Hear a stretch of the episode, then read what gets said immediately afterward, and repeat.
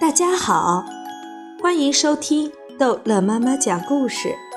今天逗乐妈妈要讲的是《淘气包马小跳》，漂亮女孩夏林果之个性的中国娃娃。马小跳当众出丑，他惊天动地的忙了一阵，结果相机里连胶卷都没有，而人家丁文涛神不知鬼不觉。用那部巴掌大的数码相机，一口气就给夏林果拍了一百多张。最要命的是，这时候夏林果还没来得及卸妆，穿着那雪白的舞衣、雪白的芭蕾舞鞋，就朝马小跳跑来了。马小跳，你给我拍了多少张？两百多张。丁文涛抢着回答，不过都是空镜头。夏林果说：“我在台上看见你的闪光灯，不是一直在闪吗？怎么会是空镜头？”夏林果从五岁开始就在舞台上表演，表演经验十分丰富。只要有闪光灯在闪，他就会对着镜头做出最动人的表情。刚才他就一直对着马小跳的镜头做表情。唐飞说。他的相机里根本就没装胶卷。马小跳，你太小气了！夏林果满脸都是瞧不起马小跳的神情。用了你的胶卷，我会还你的。马小跳无地自容。我我没有小气我。夏林果根本没有耐心听马小跳说下去，他都快哭了。早知道这样，我就请别人给我照了。夏林果，你过来。丁文涛神秘地向夏林果招手。夏林果过去了。丁文涛在给他看那部巴掌大的相机，看着看着，夏林果就笑了。马小跳很好奇，他也走过去看。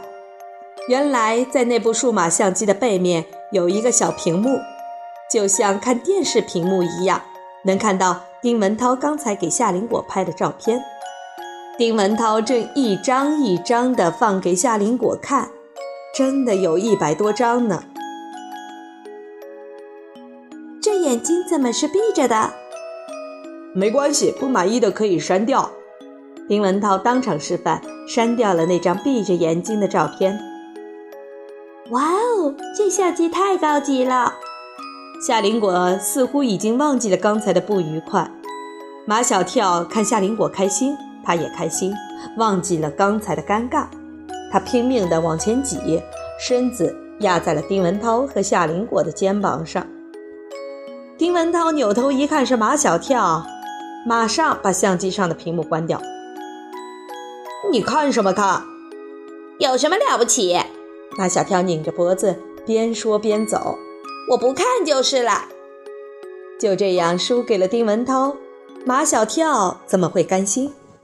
他又倒回去，大声说道：“夏林果，你知道吗？我爸爸要照着你的样子做一个中国娃娃。”真的？夏林果立刻对那部数码相机没有了兴趣。像芭比娃娃那样的中国娃娃吗？夏林果在收藏芭比娃娃，已经有二十几个了，就是没有一个中国娃娃。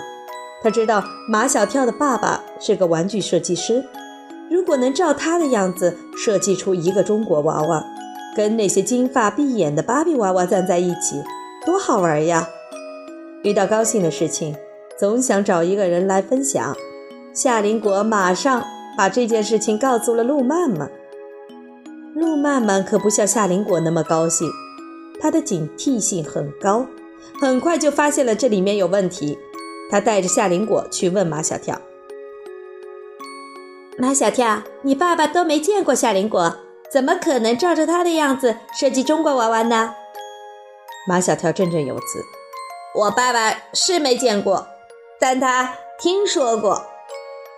他听谁说过？”马小跳把他的脸伸过去，跟路曼曼脸对脸：“远在天边，近在眼前。”路曼曼妒意顿起，他和夏林果是表面要好。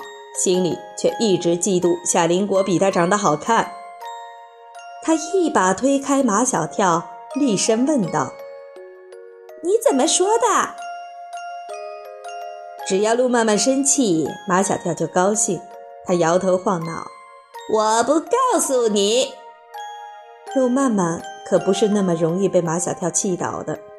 他逼着马小跳要他带他和夏林果一起去见马天笑先生。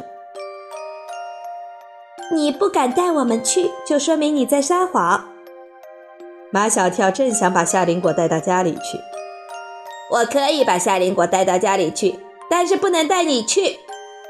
我必须去。好不容易有一个把夏林果带回家的机会，万万不能错过。路曼曼要去，就让他去吧，反正马小跳没撒谎，怕什么呀？儿童节庆祝会一结束，路曼曼和夏林果就押着马小跳向他家走去。在路上，他们遇见了安吉尔，因为安吉尔家跟马小跳家住在一层，所以他们可以一直同路。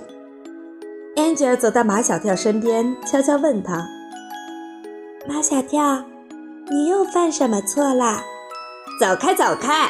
马小跳从来不喜欢安吉尔走在一起。我什么错都没犯。